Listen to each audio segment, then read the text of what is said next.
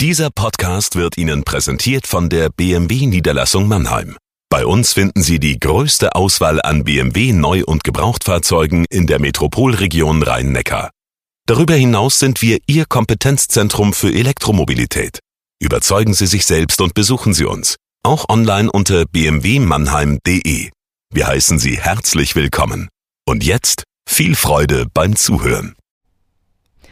Jagoda Marinic hier mit dem Corona-Tagebuch Nummer 12 in Kooperation mit dem Mannheimer Morgen.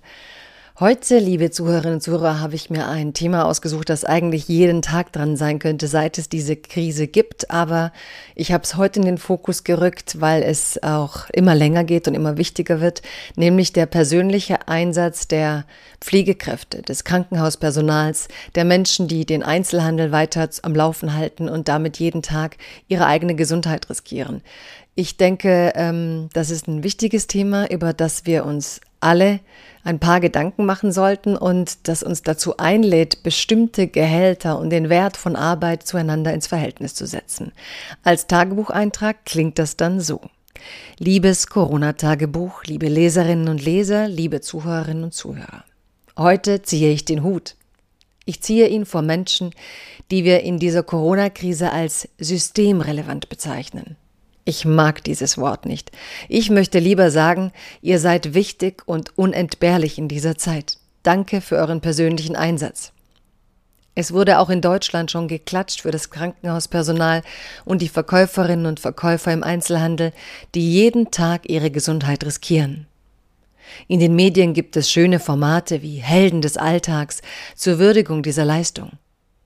Auf Twitter liest man jedoch immer wieder Beiträge von ihnen oder ihren Familienmitgliedern, die einem das Herz brechen. Eine Mutter, die ihre Kinder nur noch durch die Fensterscheiben sieht, weil die Schutzkleidung noch nicht da ist und sie ihre Familie nicht gefährden will. Ein Verkäufer, der sich gar nicht heldenhaft fühlt, wenn er sich morgens auf den Weg zum Supermarkt macht, um an der Kasse unzählige Kontakte zu überstehen. Er hat Angst.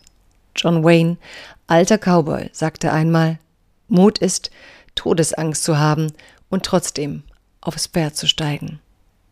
Sie machen das jeden Tag. Ja, dieser Mut wird nun finanziell belohnt. Markus Söder ermöglicht Essen auf Staatskosten und eine Zulage.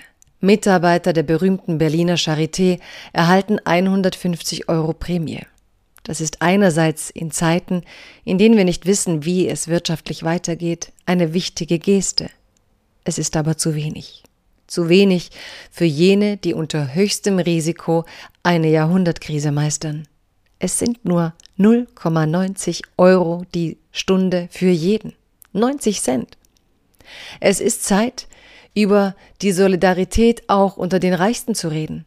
Es wird ja viel berichtet über die mögliche Insolvenz von Fußballclubs, ohne endlich über die unverschämten und unproportionalen Gehälter zu debattieren für Gekicke, so sensationell und Maradona gottgleich es auch sein mag, solche Summen zu kassieren, das verpflichtet.